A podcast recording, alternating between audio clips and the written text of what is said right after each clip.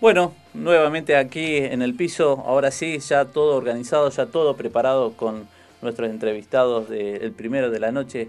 Manu, como corresponde, los honores. Eh, sí, tenemos con nosotros a Lucía Igarzábal, es la lendakari del Centro Vasco de Chacabuco y junto a ella la acompaña también eh, Pablo. Gabón a los dos. Gabón. Caixo, Gabón. Caixo. Eh, bueno, eh, la dinámica del programa es que empecéis a hablar sobre el centro, cuando se creó, cómo se creó y a partir de ahí se va, vamos preguntando y lo que lo que surja. Cualquiera de los dos, ¿eh? podéis participar tranquilamente los dos. Bueno, bueno, empiezo yo contándole un poquito. Nosotros estamos acá desde el 2012 llevando adelante la construcción de un centro bajo que se construyó en el 89, eso en un lugar eh, prestado, en una casa prestada, y ya desde hace unos cuantos años tenemos una, una casona en el centro de la ciudad de Chacabuco que alquilamos para hacer eventos, fiestas, y alquilamos pues también durante la semana para gente que da clases de baile, folclore, tango, danzas. eh, bueno, y acá estamos justamente hoy en, medio entre ruidos porque están practicando, están ensayando ahí los bailes. Y tenemos ahora hace poquito también un lugar de encuentro que armamos tipo bar, eh, donde se encuentran más que nada los muslari, que lo usan todos los lunes para venir a, a jugar al mus y a, y a comer. Y bueno, la idea es ir abriéndolo a la comunidad para que estamos eh, buscando más gente que nos acompañe en esto, ¿no? ¿Cómo se, ¿Cómo se fundó el centro? ¿Cómo se fundó? ¿Qué gente lo, qué gente lo fundó? Bueno, sé que lo- sois una sé que sois una junta directiva o gente nueva eh, que habéis retomado desde el 2012, pero bueno, em- eh, contar un poquitín de cómo se fundó, qué gente fundó, cómo lo fundó. Bueno, como Lucía, nuestra flamante Lendakari, eh, por ejemplo, su papá fue uno de los fundadores. Y ella, bueno, desde marzo que era Lendakari, que siempre yo lo digo con mucho orgullo, es muy joven, tiene mucho compromiso, estuvo en Castemundo 2011. Eh, bueno, y en aquella época, en el 89, se juntaron un grupo de personas de apellido vasco, lo llamativo que ninguno era vasco de ellos, sino portaban el apellido. Nosotros Ajá. somos de, de cuarta o quinta generación. Y bueno, eh, se puso como fecha el 20 de junio la, la fundación de nuestro centro, que aquí es el Día de la Bandera, ¿no es cierto? Claro. Coincide con esa fecha y se buscó el nombre eh, que lo puso el escribano Zabaleta, un impulsor del nombre de Guillermo Larregui, con la característica que nuestro centro es el único centro que tiene, el- eh, bueno, sabrán o no, pero Guillermo Larregui era un, fue un personaje de la década del 30, fue el Quijote de una sola rueda, así le decían, porque es muy importante, tirando desde el sur de, de Argentina hasta la capital, que son como 3.000 kilómetros, ¿no? Así que bueno, así fue un poco la fundación de nuestro centro. Bien. Yo yo hay tres cosas que me han llamado la atención de, la nota que publicamos. Una, eh, precisamente, es que sea una, una mujer tan joven, porque prácticamente en muy pocos o en eh, contados se pueden decir si es que, si es que hay, que, que sean personas jóvenes así. Otra, eh, que se compró el local con un crédito del gobierno vasco. Eso me ha llamado también. Y luego eso, que, que habéis eh, eh, organizado ya cinco viajes a Euskal Herria.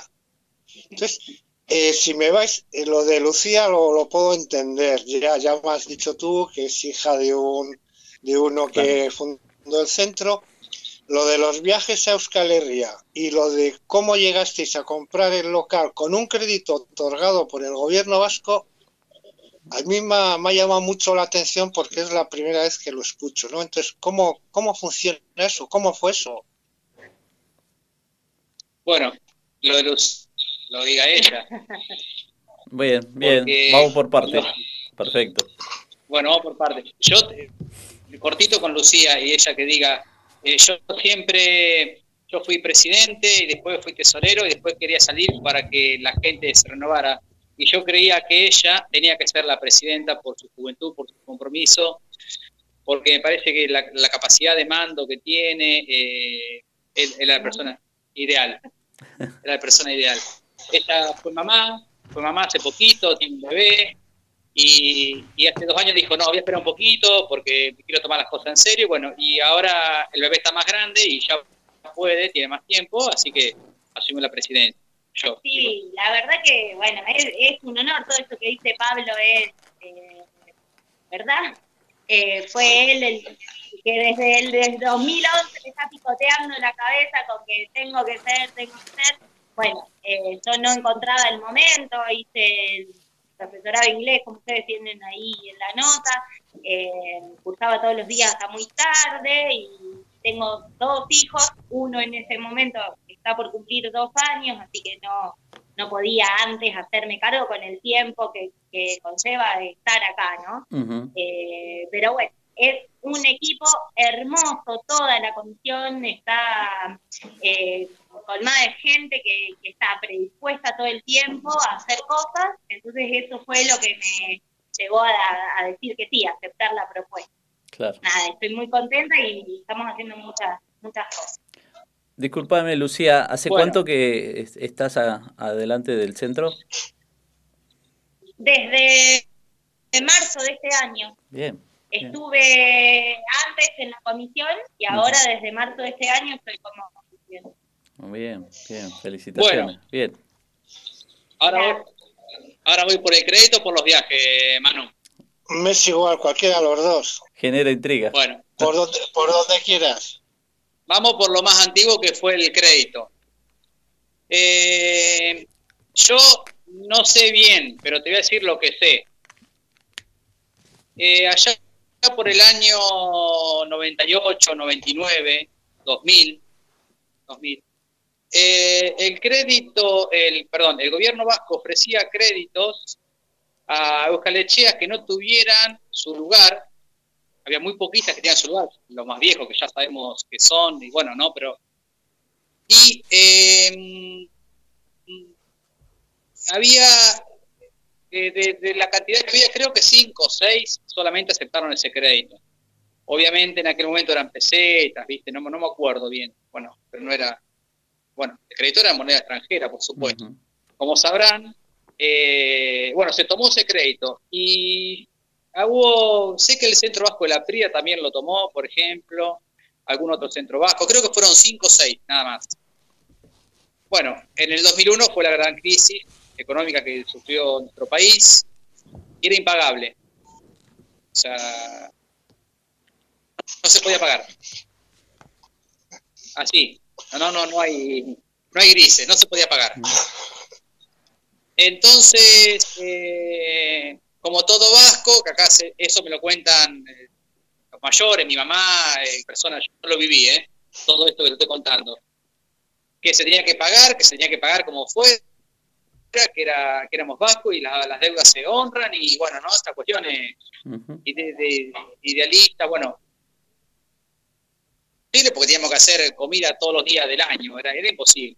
Y bueno, eh, se reunió la gente del gobierno vasco con los centros vascos que habían tomado ese crédito, se, se fue pagando un par de cuotas, pero después era realmente imposible porque era mucha incertidumbre, la moneda extranjera había era imposible. Bueno, y el gobierno vasco, después de algunas cuotas, condonó el crédito. Ajá. Condonó el crédito.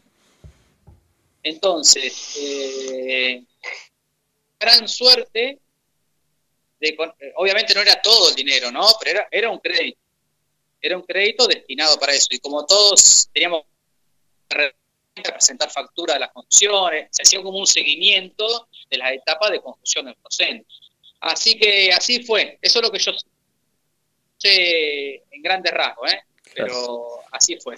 Interesante. ¿eh? Preguntaba porque me ha chocado, porque todos los centros que están pasando tienen local o no tienen local y el que tiene lo tiene desde hace mil años o el que lo tiene como el de Mendoza ocurrió la semana pasada, que tenían un dinero del local que habían vendido y los intereses les, aparecieron así por así. Entonces me ha chocado eso cuando he leído eso, me ha llamado la atención. Entonces, a ver cómo, cómo era eso, porque es la primera vez que lo. Luego sí que, sí que me he enterado ya después cómo funcionó eso y sí, efectivamente es como, como tú has contado. O sea, sí. Bueno, dicho esto, pasemos al tercer eh, al tercer tema. ¿Cómo, ¿Cómo organizáis, cómo se os da por organizar eh, viajes a Euskal Herria? Bueno, ¿Cómo, lo hacéis? ¿Qué, gente va? Sí, nosotros organizamos, entramos acá al Centro Vasco en 2012. Yo he viajado tres veces ya al País Vasco y una vez de Gastemundo, por Gastemundo y luego fui dos meses más porque, bueno, tengo la suerte de encontrar, yo le digo mis parientes, pero son amigos, más amigos que parientes, ¿no? Pero bueno, encontré el caserío de mi tatarabuela y eso, ¿no? Y, bueno, había varios de la comisión que querían viajar. Y yo tenía la suerte de viajar mucho, tengo la suerte mucho. Digo, bueno, vamos a organizar un viaje al País Vasco. Sin grandes costos, eh, bien independiente, cada uno come lo que quiere y toma lo que quiere entonces hicimos un viaje, éramos 20, resultó bien, resultó bien, pero no teníamos contactos. Al segundo, eso fue el 2013. 2014 no viajamos y 2015 propuse hacer el segundo. Invitamos a la comunidad, abrimos al viaje y fuimos 27. Y el viaje eh, ya eh, tenemos el euro con la diferencia económica que, hay, que había y que hay. Eh, se hace muy sencillo porque a la hora de la comida cada uno come donde puede y donde quiere. Entonces eso te da cierta libertad de, bueno, de cada uno ajustarse a su, a su presupuesto. alquilamos departamento, lo que uno puede cocinarse. Y bueno, y esa vez en ese segundo viaje yo propuse que cada uno regalara al centro vasco cosas para, regalar luego, no sé, llaveros, remera, naipes, no sé, ¿no? Y no resultó muy bien porque muy poca gente compró algunas cosas. Entonces, para el tercer viaje, que fue al año siguiente, el 16, ya eh, pusimos un costo directamente. A cada uno que venía se le cobraban 200 dólares. Y esa plata quedaba para el centro vasco y yo pedía algo para mí, que nunca completaba, pero bueno, era como, bueno, era un guía, si se quiere.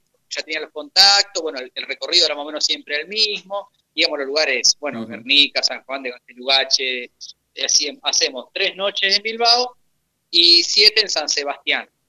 Y luego cuatro días íbamos a una gran capital, como puede ser Roma o París.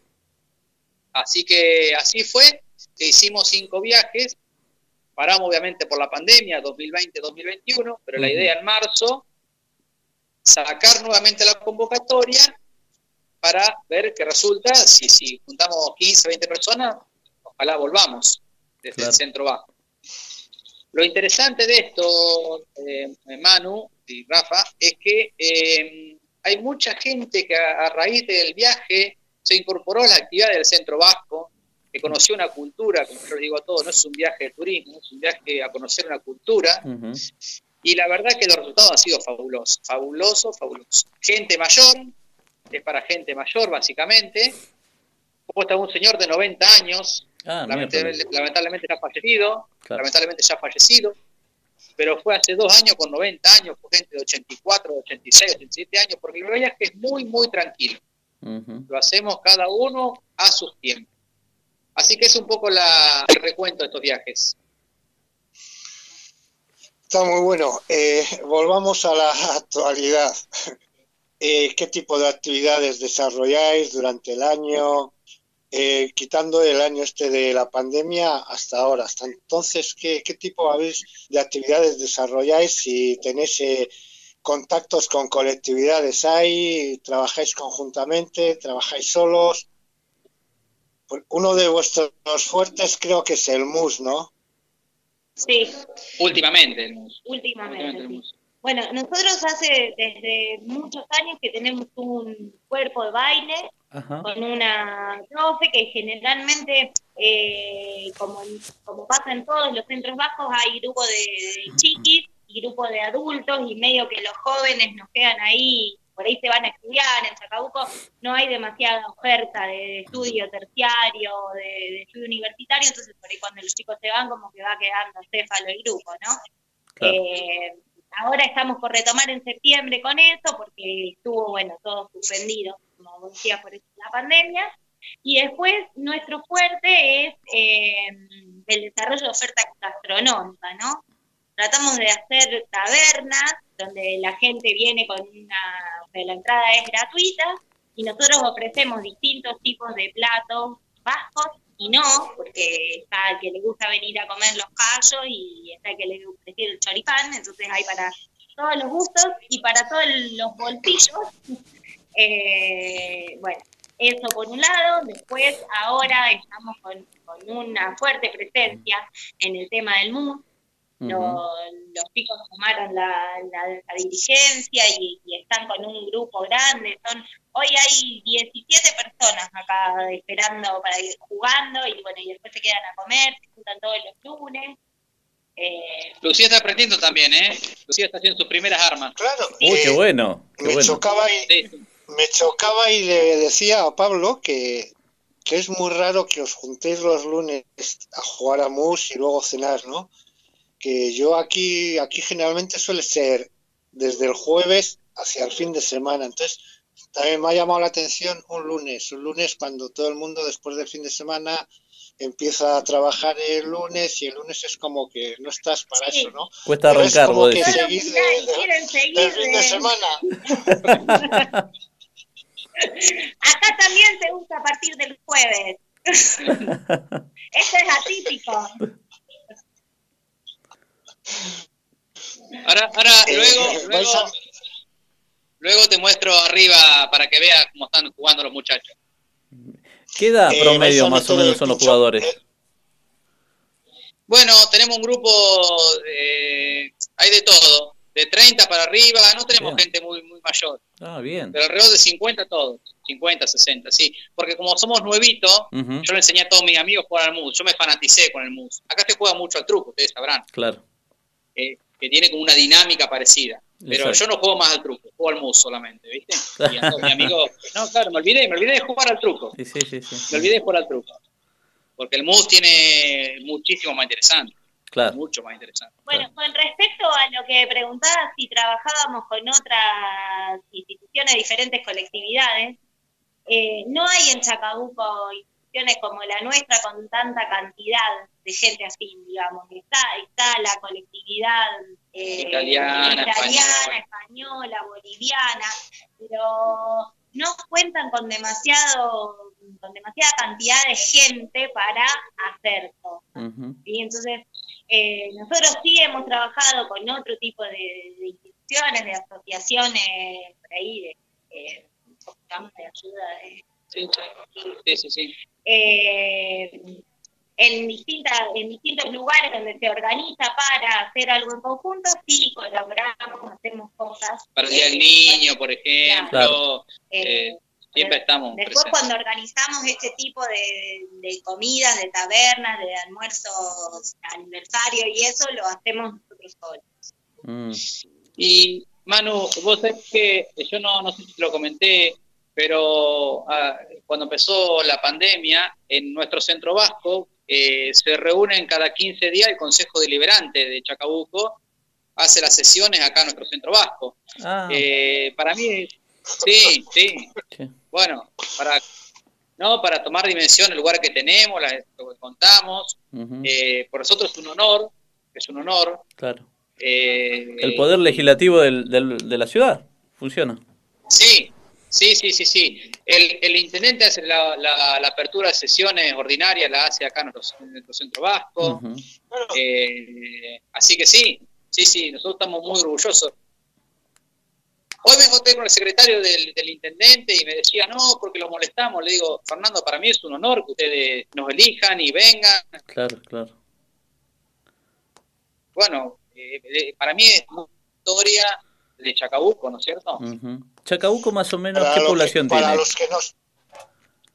50.000, 50.000 habitantes.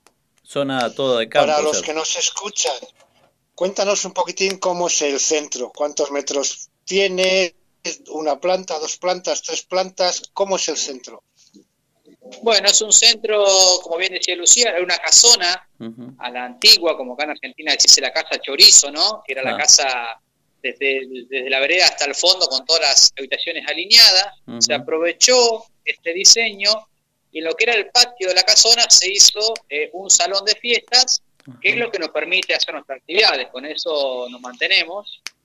Y bueno, y tenemos un altillo, que está la biblioteca, y que ahora inauguramos este lugar nuevo, que hicimos de Chocoa, nuestro rincón, y eh, tiene otro altillo eh, donde guardamos todas las, cosas, la, ropa de los, de los danzari, elementos, bueno, varios, las ollas, y un patio no muy grande, pero un patio muy útil, la verdad, este, no, tenemos un salón que es bellísimo. Nosotros estamos muy contentos con eso también. Eh, Qué bueno. Me, me escribe me escribe Aitor Álava y me pone, tienen un centro con el tamaño ideal. bueno, un gran amigo Aitor. Eh, sí, sí. Eh, la verdad que para nosotros, yo siempre digo, tenemos el lugar y la gente para hacer grandes cosas y de hecho las hacemos. Siempre estamos viendo qué, hacemos para que la gente venga, porque tenemos un centro vasco, sí, la verdad que queda feo decirlo uno, ¿no? Pero la verdad que pasó nosotros un orgullo. Sí. no, no, está bien, hay que reconocer que, es todo un trabajo, o sea, no, no se regala nada en estos tiempos y todo lo que se mantiene y se consigue es con trabajo. lo, que, lo que más eh, hay que destacar, porque desde el 89 que se empezaron a juntar los primeros, siempre hubo gente que sostuvo lo que las generaciones anteriores vinieron haciendo. Y siempre fuimos los jóvenes muy bien recibidos por toda esta gente que, estuvo, o sea, que, nos va dejando cuidar esto tan importante, que, hicieron con, la verdad, muchísimo sacrificio. Y sí, y, que eso pueda trascender está muy el centro? Nosotros tenemos socios activos cerca de 300. Este, así que sí. ¿Y gente laburante? Muchos. Vos sabés que, por ejemplo, quien te habla, eh, yo no soy integrante de la comisión. Porque nos pasa lo que no nos pasa, le pasa mucho. El presidente anterior salió a la comisión, que está ahora acá arriba jugando al MUS, porque nos sobraba gente para la comisión. Eh, yo sin estar dentro de la comisión tengo un compromiso, el mismo compromiso que cuando era presidente, cuando era tesorero no vengo a las reuniones porque me conozco, me pongo a hablar y, no quiero, porque creo que Lucía lo puede hacer de, la mejor manera. Entonces no vengo a las reuniones que ella me invita, pero sabe que cuenta conmigo para cuando quiera. Y de esta forma lo mismo con los musulares y con los Claro, nosotros somos más o menos entre 15 y 20 que estamos todo el tiempo dando vueltas y organizando qué hacer, pero después tenemos atrás a todas nuestras familias, a nuestros amigos, a la gente que alquila el salón, como le decía, para dar, por ejemplo, las clases de folclore, también hay gente que se hace amiga y viene, los que vienen por el mundo, como que es un grupo bastante abierto. Y y hay mucha gente que no conoce todavía qué es lo que hacemos y que podés venir sin ser bajo y podés venir sin ser socio y podés venir por venir a hacer nada, digamos. Eso está muy bueno. Es más o menos la idea de, de esto que, estamos organizando arriba para, para pasar el momento, ¿no? Te comentaba que eso está muy bueno que, que sea implementado así, ¿no? Abrirlo para aquellos que no necesariamente tengan que tener un apellido vasco para sentirse con ganas de, participar en alguna de las actividades. Sí, de hecho nosotros reformamos el estatuto en la última, en las últimas eh, tres años, tres años, tres años, y tenemos en la comisión dos integrantes que no tienen apellido vasco de, ningún lado, digamos. eh, sí. sí, y bueno, nada. Y son colaboradores. Son de fierro. Eh, Pablo, me escriben y me dicen que dejaste el truco para aprender el mus, cosa que todavía no aprendiste. No, no, no, mirá, es cierto. Soy muy bueno enseñando. Tengo, viste, yo hablo, hablo por mí, viste, soy muy bueno enseñando, no tan bueno jugando, pero me encanta. No, no, no, no, me encanta. ¿Quién dijo eso? algún amigo, algún amigo. Eh, eh, Pachi, Pachi, Pa- Pachi Solaruce. Ah. Claro, sí, sí, sí. Sí, sí, sí, sí. Eh, Eh, pero lo ¿cuánta más lindo... Sí, perdón. No sé si sigues- No, no, continúa, continúa, Pablo. Lo más lindo del MUS, eh, ustedes bien lo saben, es el encuentro. Claro, el, el encuentro con los demás. Porque cuando nosotros empezamos a jugar no conocíamos a nadie. Hoy vamos a los campeonatos y somos todos amigos. Eh, jugamos como entre casa por el campeonato, pero no es lo importante. Lo importante es el encuentro y de hecho estamos, eh, estamos hablando recién de hacer un campeonato eh, medio tranquilo con algunas parejas para festejar el Día de la Diáspora. Ahora, bueno, es el 8, pero lo vamos a festejar seguramente el 18 nosotros. claro. Está muy bueno, está muy buena la actividad. ¿Cuánta gente compone el cuerpo de, de baile? Y somos una docena, entre 10 y 12. Entre 10 y 12. Es un, es un, un cuerpo... Y chiqui, bueno, eh, lo que pasa es que ahora perdimos un poco, la verdad, que perdimos un poco todo este contacto, ¿viste?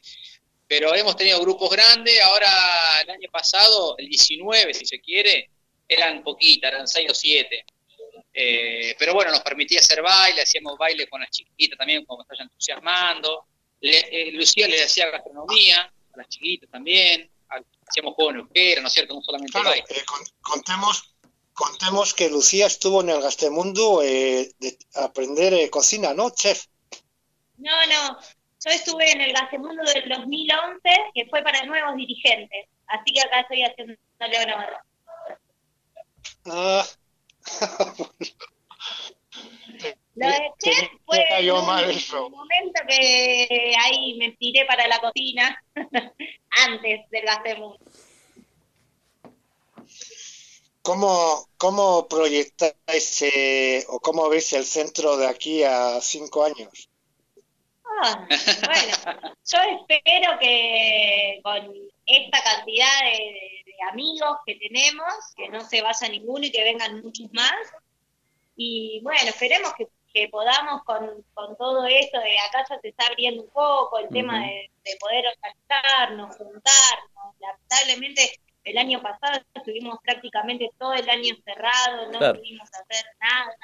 Así que, bueno, como te decía, nuestro fuerte es lo- el- la gastronomía, así que vamos a darle para adelante con eso, que, que ya somos conocidos en Chacabuco, cada vez que hacemos algo tenemos buenas buenas ventas y gente que nos, que nos está esperando o pidiendo que hagamos cosas. Y, y bueno, y queremos esto también de, de ampliar el, el cuerpo de baile. Bien.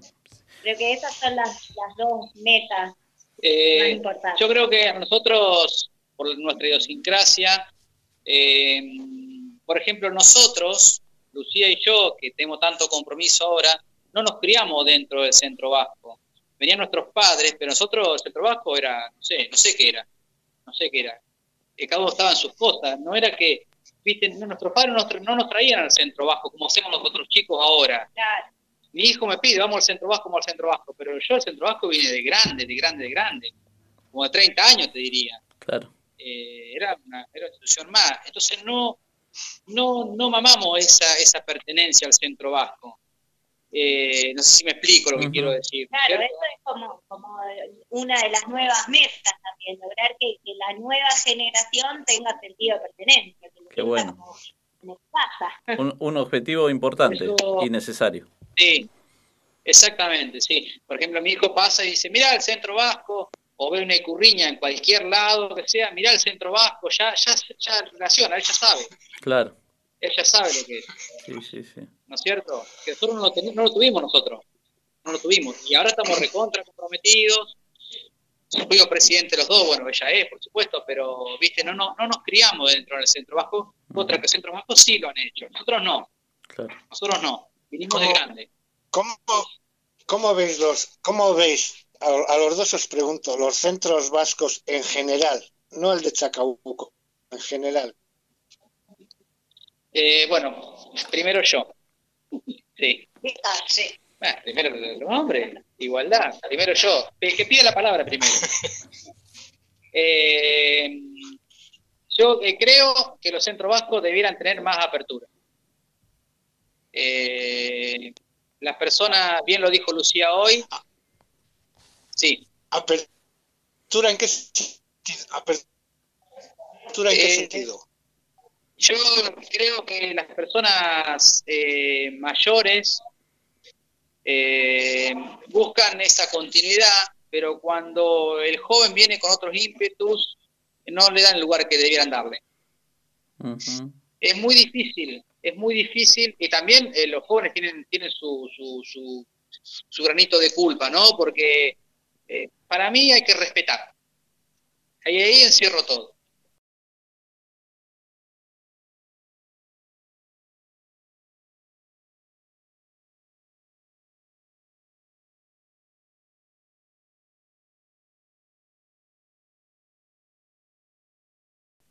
Hay que respetar.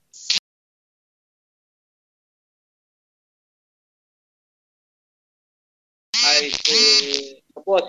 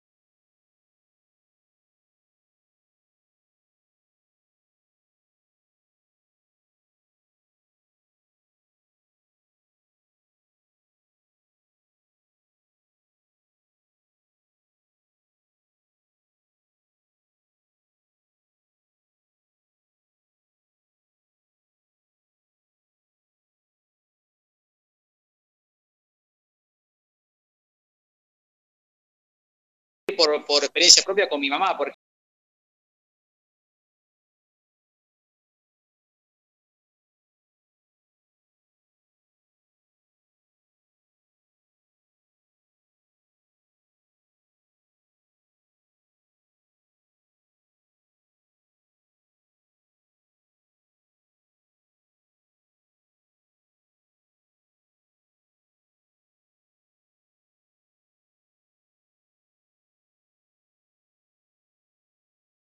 ejemplo, este,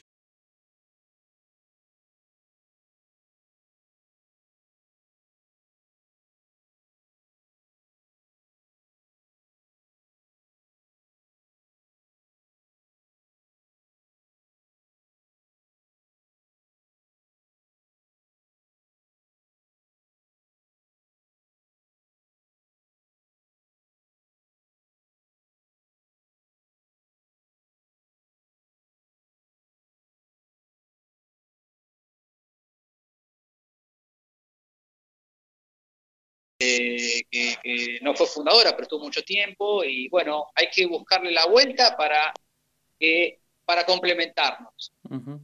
Porque mi mamá, yo le digo, ¿dónde está la hoja de tal cosa? Viene, echa mano y la saca. Yo no sé.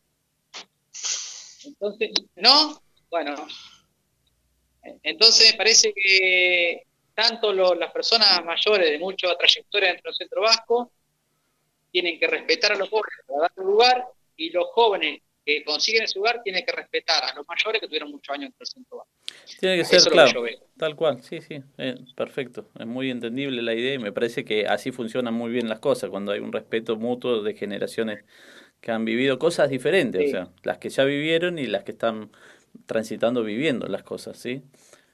Rafa. Sí, si no, no hay un pase de generación en generación. Claro, se, ve un corte. no confianza en ellos y ellos no pueden darnos un voto de confianza a nosotros, en un momento se termina. Exacto, y, y me parece que yo agregaría también una cuestión de que no, no hay que temerle los aportes de, los jóvenes, ¿no? Porque hablando la vez anterior también con, con otros este, representantes del Centro Vasco, de que bueno, en un principio era como un centro, era conservar muy fuertemente lo que era la tradición, la cultura, ¿no? Y, y no, se, no se abría más que eso. Y hoy por hoy, bueno, ya que no, no, se produce esa migración que sí hubo a principios del siglo XX en Argentina, donde sí llegaban este, vascos provenientes de Euskal Herria, eh, ahora son generaciones que han, nacido acá en la Argentina, entonces que el centro se mantenga con esa rigidez, bueno, va en contra del propio centro y, en contra, me parece, de lo que es mantener y seguir difundiendo la cultura vasca. No, porque ¿sabes qué pasa? yo creo es que vos, eh, para... Sí. No, perdón, perdón. Sergio Eguiazo, el de Río Cuarto, me escribe y dice que comparte lo que se está hablando ahora mismo. Muy bien, muy bien. ¿Sabes qué pasa? Eh, cuando uno, eh, mi amigo que no tenía ni idea de lo que era un vasco ni lo que era una icurriña, eh, cuando uno los invita para que entren dentro de la cultura, tiene que mostrarle lo que es la cultura. Si no, ¿cómo hacemos?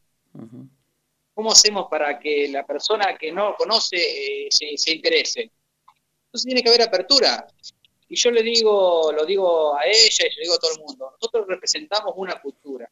Esto no es un club, no es, no es, no es una juntada de amigos, esto es una cultura y como tal se respeta.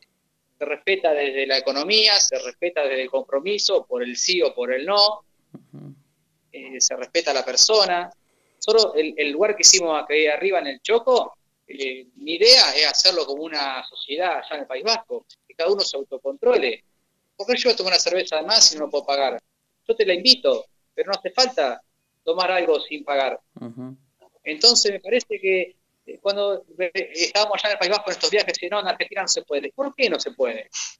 ¿Por qué no se puede? Si somos 15 y vamos a hacer las cosas como corresponden, bueno, pero hay que tomar un compromiso, una responsabilidad. Claro. Siempre está el pillo, siempre mm. está el pillo, pero el pillo se va corriendo solo. Tal cual, tal cual. Sí, yo, Soy, yo soy inflexible con esto. Yo soy inflexible porque no hace falta. Y por uno no, no tienen que pagar el pato todos, o sea. Porque si yo estoy tranquilo que los chicos sé que toman las cervezas que las toman y las pagan? Yo no, dudo de ninguno de ellos. Claro. Sí, sí. Y la experiencia también es educación. Eh, yo, quiero preguntarle son las nueve, tenéis el bus, tenéis cena ahora.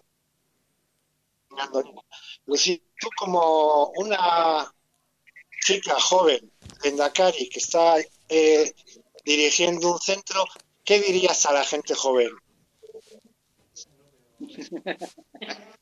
¿Qué diría la gente joven? Que se acerquen, que, hay lugar para que, para que todos podamos opinar, que todos podamos compartir y aprender cosas que, son bienvenidos en el centro bajo, que se involucren. Eh, que a pesar de que en algunos centros bajos, como decía Pablo, por ahí cuesta un poco más entrar, bueno, con, respeto y con eh, humildad se puede. Y, bueno, y eso, digamos, entre todos, bien que, que es tan lindo. A ver pasa que cambia, cambia mucho de un centro que ya está estabilizado que tiene ya unos años a un centro eh, que tenga relativamente cuatro, cinco, seis años. Esos centros les cuesta Dios y ayuda arrancar y seguir arrancando, es muy diferente a un centro que ya está ahí eh, muy estabilizado con sus años. Sí, también ahora con todo este tema de las redes sociales, que estamos mucho más cerca los que estamos lejos, eh, está bueno encontrarnos. Ahora he entrado a unos grupos que hay un montón de información y bueno, podemos nosotros eh, desde nuestro lugar ofrecer por ahí eh, información de qué hacemos y cómo lo hacemos, de cómo generar más ingresos, de cómo hicimos para hacer tal o cual cosa. Yo creo que eh, lo más importante de todo es compartir y escuchar. Bueno, eh, dicho esto, os cedo también ya la última palabra antes de finalizar. Decir lo que os venga bien, lo que queráis eh, comentar. ¿Hay alguna página que ustedes tengan para que la gente los pueda visitar digitalmente? Sí, tenemos Instagram y Facebook. Bien, bien. Eh, sí, perdón. No, ¿y cómo? las redes. las direcciones, ¿cuáles serían? Centro Bajo Chacabuco. Perfecto, bien. Eh, yo, más que nada, agradecerles porque desde el primer momento, ya hace un tiempito que, me ofrecieron una entrevista, para nosotros hoy a la mañana es una entrevista acá para una radio local, es importantísimo esto que ustedes hacen para que sepan, para que nos conozcan, digamos, ¿no? Conozcan de todos los lugares, de una institución, desde lo personal, de saber cómo pensamos, a veces acertamos, a lo erramos, pero siempre con la mejor de las voluntades. Acá no hay otra cosa que no sea una buena voluntad y, defender una cultura que cuando uno ha tenido la suerte de llevar ya en nuestros cinco viajes a 140 personas, los cinco viajes, fuimos un viaje con 41 personas, mirá. En un viaje fueron 40. Este, cuando, uno va y les muestra, eh, uno está, como les decía hoy, está delante de una cultura. Claro. Y eso hay que respetarlo. Exacto. Este, habrá quien